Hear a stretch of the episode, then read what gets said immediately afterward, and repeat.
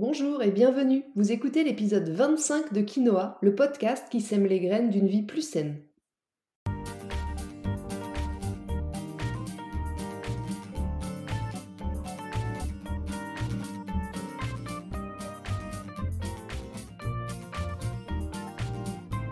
Je suis Julie Coignet, naturopathe et coach santé. Ma mission à travers ce podcast est de vous aider à retrouver ou à garder la santé en adoptant de nouvelles habitudes de vie plus saines et équilibrées. Chaque semaine, le jeudi, je vous propose de parler bien-être, forme et santé naturelle de façon simple et positive pour vous aider à reprendre votre santé en main. Dans ce 25e épisode de Quinoa, je m'adresse à votre part la plus sportive. Nous allons parler sport, hiver et froid. Comment continuer à se motiver pour faire du sport en extérieur quand il fait froid? Est-ce qu'il y a des risques? Quels sont les bienfaits? Quelles sont aussi les précautions à prendre quand on fait du sport dehors avec la baisse des températures? Je vous explique tout ça dans cet épisode. Une petite précision avant de commencer, les conseils que je vous transmets ici sont généraux. Ils s'adressent à la majorité d'entre vous. Les cas particuliers qui méritent une attention plus particulière sont plutôt le sujet des consultations personnalisées. Allez, c'est parti pour l'épisode du jour. Pour commencer cet épisode, je voudrais vous dire que je vous comprends. Je sais que c'est dur de maintenir son programme sportif en hiver, que c'est plus dur de se motiver à faire son sport en novembre qu'en juillet, et qu'entre le froid et la nuit qui tombe à 17h, on a souvent plutôt envie d'aller chiller dans le canapé plutôt que d'enfiler ses baskets. Mais, et oui, parce qu'il y a un mais, sinon l'épisode serait fini. Même si c'est plus difficile de faire du sport en hiver, c'est pas impossible. Vous attendiez quand même pas ce que je vous dise l'inverse, j'espère.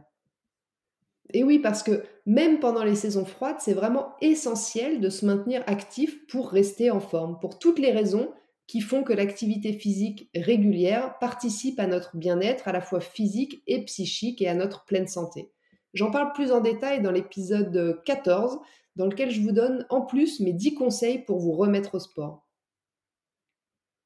Alors, si le temps, le froid, la nuit deviennent vos meilleures excuses pour ne pas ou plus faire de sport, commencez par écouter la suite de cet épisode. Je vous explique les avantages de pratiquer du sport l'hiver, je vous explique aussi les précautions à prendre, puis je vous donne mes 10 conseils pour garder la motivation coûte que coûte.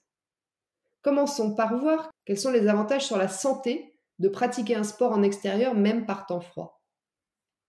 J'ai listé quatre avantages principaux. Le premier, été comme hiver, pratiquer une activité physique va favoriser la diffusion d'hormones du bonheur. Et oui, ça, ça marche à toutes les saisons. Et ces fameuses endorphines, entre autres, sont encore plus utiles en hiver pour nous aider à lutter contre le stress et puis le moral qui est souvent ou qui a tendance à être souvent au fond des chaussettes. En continuant à faire du sport même en hiver, fini les coups de blues et fini la déprime saisonnière. Alors je reconnais que c'est pas toujours évident de commencer, de se lancer, d'y aller, de sortir quand il fait froid, mais sachez qu'après, on peut difficilement s'arrêter une fois qu'on y a goûté. Deuxième point, par la pratique d'un sport en général, vous participez au renforcement de votre système immunitaire. Ce serait dommage de s'arrêter à l'arrivée de justement tous les nez qui coulent et les gorges qui grattent.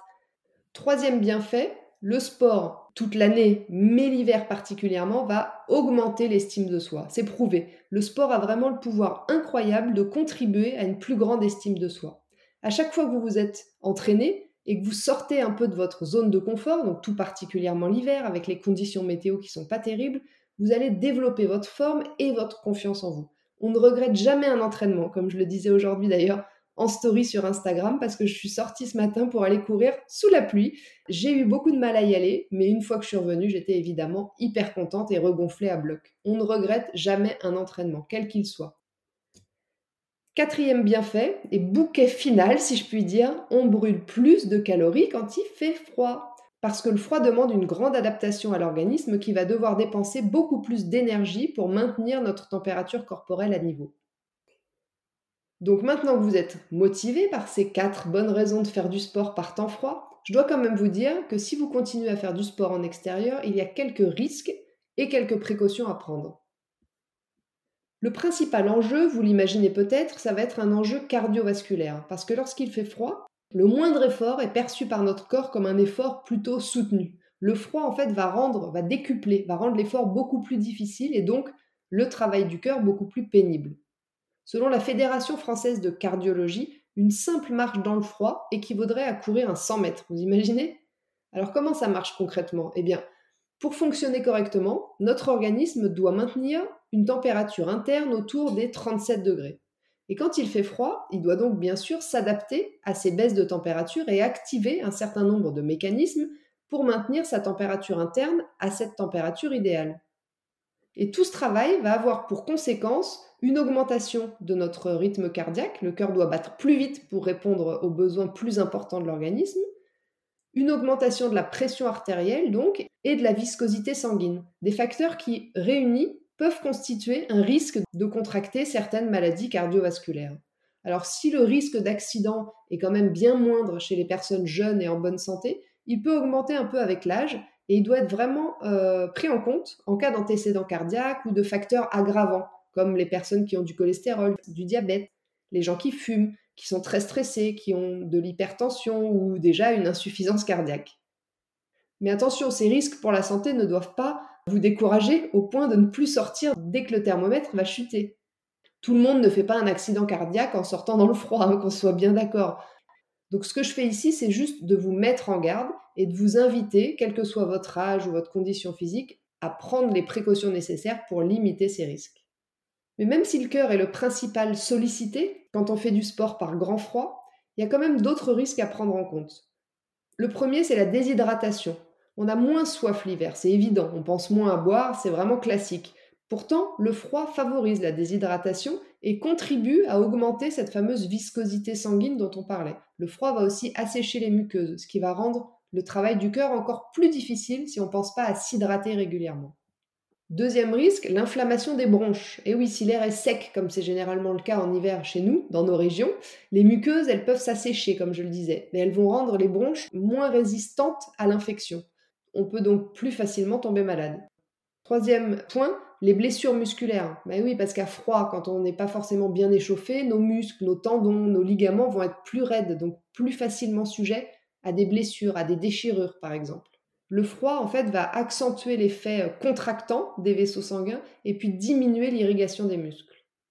Et puis quatrième point, le gel des extrémités. Les extrémités, elles sont responsables de 70% des pertes de chaleur. Donc si elles ne sont pas couvertes, même avec la meilleure tenue vestimentaire, ça sera complètement inefficace contre le froid. Et du coup, les risques de santé évoqués plus haut, cœur, bronches, etc., vont augmenter si les extrémités sont négligées. Donc on pense à se couvrir. Mais attention, je le répète, même si le sport par temps froid va être plus exigeant pour nous, pour notre organisme, pour nos bronches qui sont exposées à l'air glacial, pour nos articulations qui vont être plus sollicitées, nos muscles plus vulnérables aux blessures, et puis les extrémités euh, aux gélures, en prenant certaines précautions, vous pouvez bien sûr limiter tout ça. Alors comment justement? Comment est-ce qu'on limite ces risques et quelles précautions on prend? Premièrement, adapter votre routine sportive. Parce qu'il ne faut pas non plus être buté et puis savoir parfois s'adapter aux conditions climatiques. Vous pourrez bien sûr favoriser le sport en salle ou à la maison lorsque le temps sera vraiment catastrophique, quand il sera, il vous semblera trop froid, trop pluvieux, voire même parfois neigeux. Il faut quand même pas se faire du mal pour se faire du mal, hein. bien, on est bien d'accord. Donc pour les plus frileux, abonnez-vous quelques mois dans une salle de sport proche de votre lieu de travail et puis allez-y directement le midi ou le soir avant de rentrer. Deuxièmement, pour braver le froid, on va porter une tenue adaptée à la météo.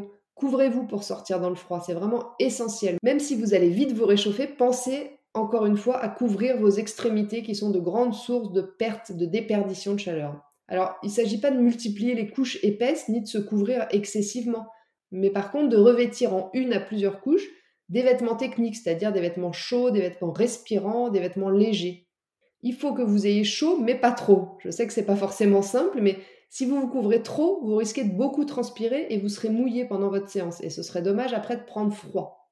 Alors moi, ce que je vous recommande, c'est de suivre la règle des trois couches. Elle est très connue si vous êtes déjà un sportif aguerri. Les autres peut-être vont la découvrir. La première couche, on met une première couche en matière respirante. Manche courte, manche longue, ça c'est vous qui voyez.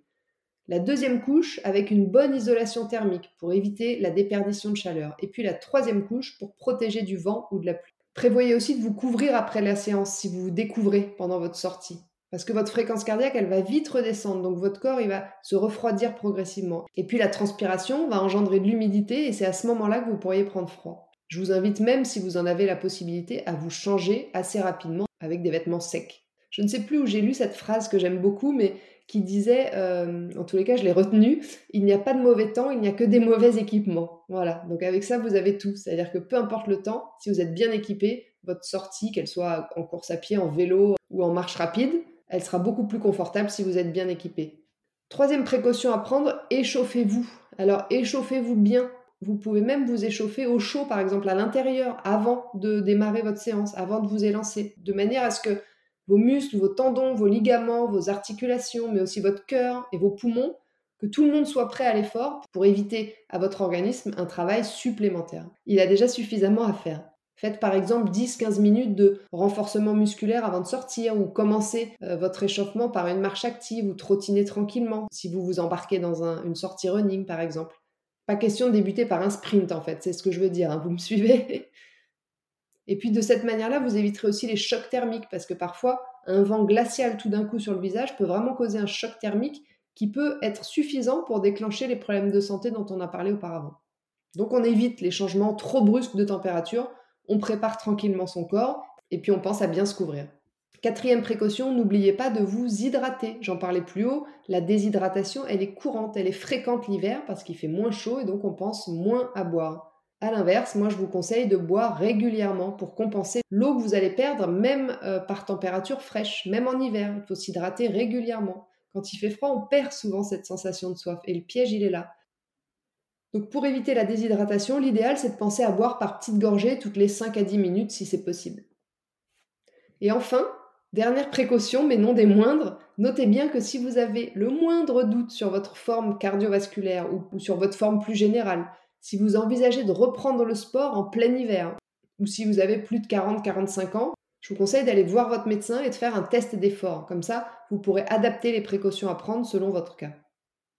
Maintenant, pour finir cet épisode et que vous repartiez regonflé à bloc, euh, voici mes conseils pour vous motiver à faire du sport quand il fait froid. Donc on a vu les bienfaits, on a vu euh, les risques, on a vu les précautions à prendre, on va maintenant voir comment est-ce qu'on trouve la motivation. Je n'ai pas de remède miracle, hein, je vous le dis tout de suite. Mais par contre, j'ai plein de petits conseils qui, mis bout à bout, peuvent vous aider, qui en tous les cas, moi, m'aident beaucoup lorsque parfois, comme tout le monde, j'ai aussi des petits moments de démotivation.